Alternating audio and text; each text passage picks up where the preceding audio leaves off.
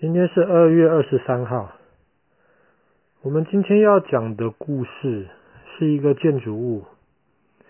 它被认为是人类建筑历史上面最重要的一个建筑物之一。我习惯用它以前的名字，叫做圣索菲亚大教堂，可是现在它叫做阿亚索菲亚 （Hagia Sophia）。阿亚索菲亚的意思是神圣的智慧。这个建筑物现在在伊斯坦堡，然后它一开始是在西元五百三十二年的今天二月二十三号，由当时的罗马皇帝下令我们要盖这个建筑物。罗马帝国一开始的首都是在罗马。可是后来在第四世纪的时候，就搬到了今天的伊斯坦堡去。当时那个地方叫做君士坦丁堡，那里变成罗马帝国的首都。然后当时罗马的皇帝就要在那个地方建一座大教堂，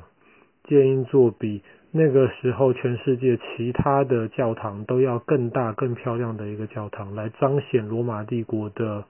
的荣耀，罗马帝国厉害的地方，所以当时就找了最好的设计师来，然后用最好的材料建出了这个当时叫做圣索菲亚大教堂。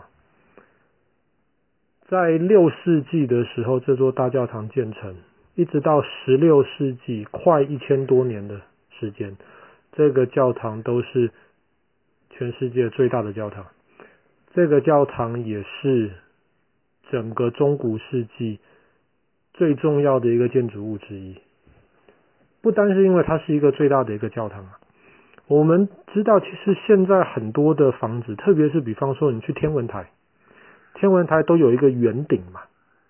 你看到那个圆顶，你就很容易想到天文台。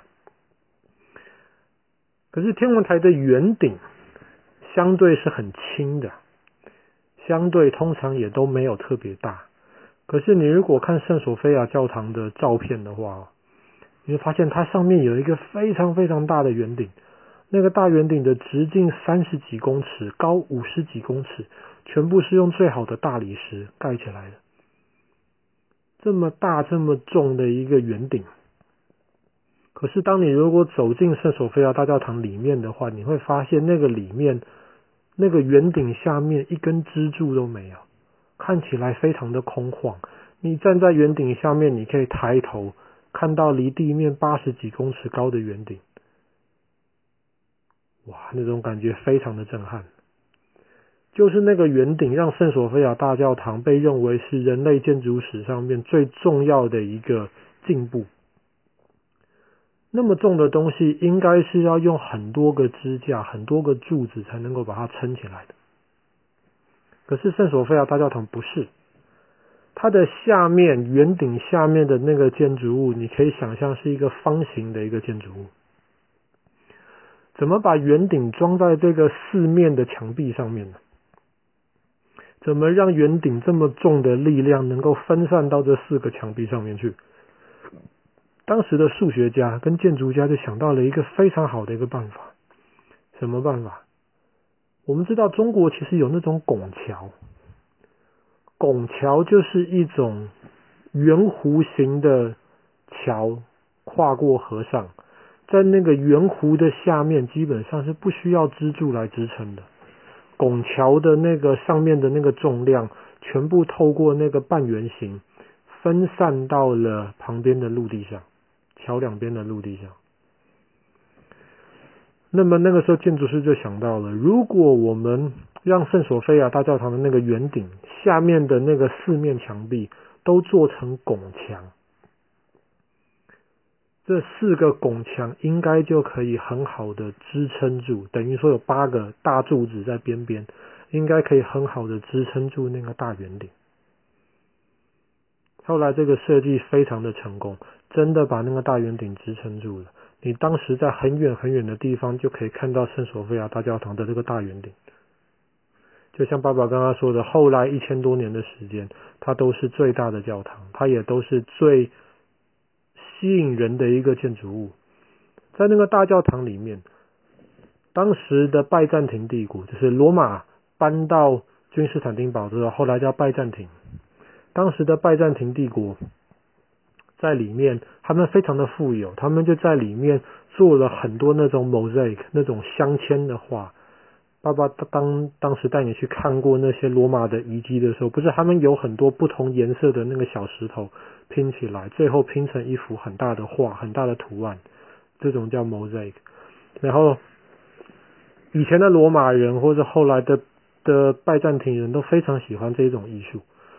所以当时 Hagia Sophia 里面的那个墙壁都是那些 mosaic，然后把圣经当中很多的人物、很多的故事画了下来。听说当时那个罗马的皇帝在这个大教堂完成的时候，他说了一句话，他说：“所罗门王，我终于超过你了。”所罗门王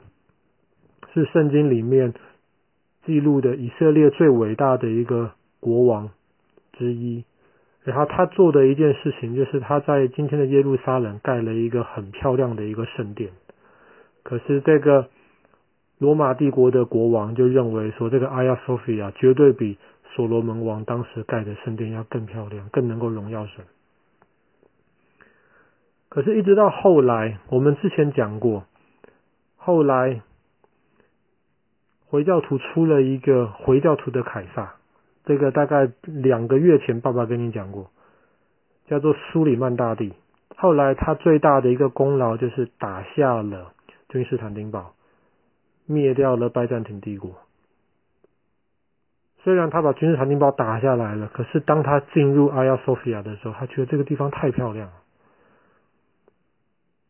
虽然这个是敌人的，虽然这个是基督教盖的一个教堂，不过太漂亮了，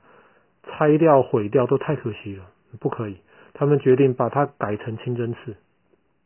改成回教徒的清真寺。可是里面那些 mosaic 那些镶嵌画都是圣经，都是基督教的一些图案呐、他又不忍心把它们毁掉，因为太漂亮了。他后来就决定用那些灰泥呀、啊，就有点像今天的水泥的东西，用灰泥。把那些镶嵌的那些画全部盖过去，他不毁掉，他就把它盖住。后来，阿亚索菲亚就变成了一个回教徒的一个清真寺，可是它的名字还是叫圣索菲亚大教堂。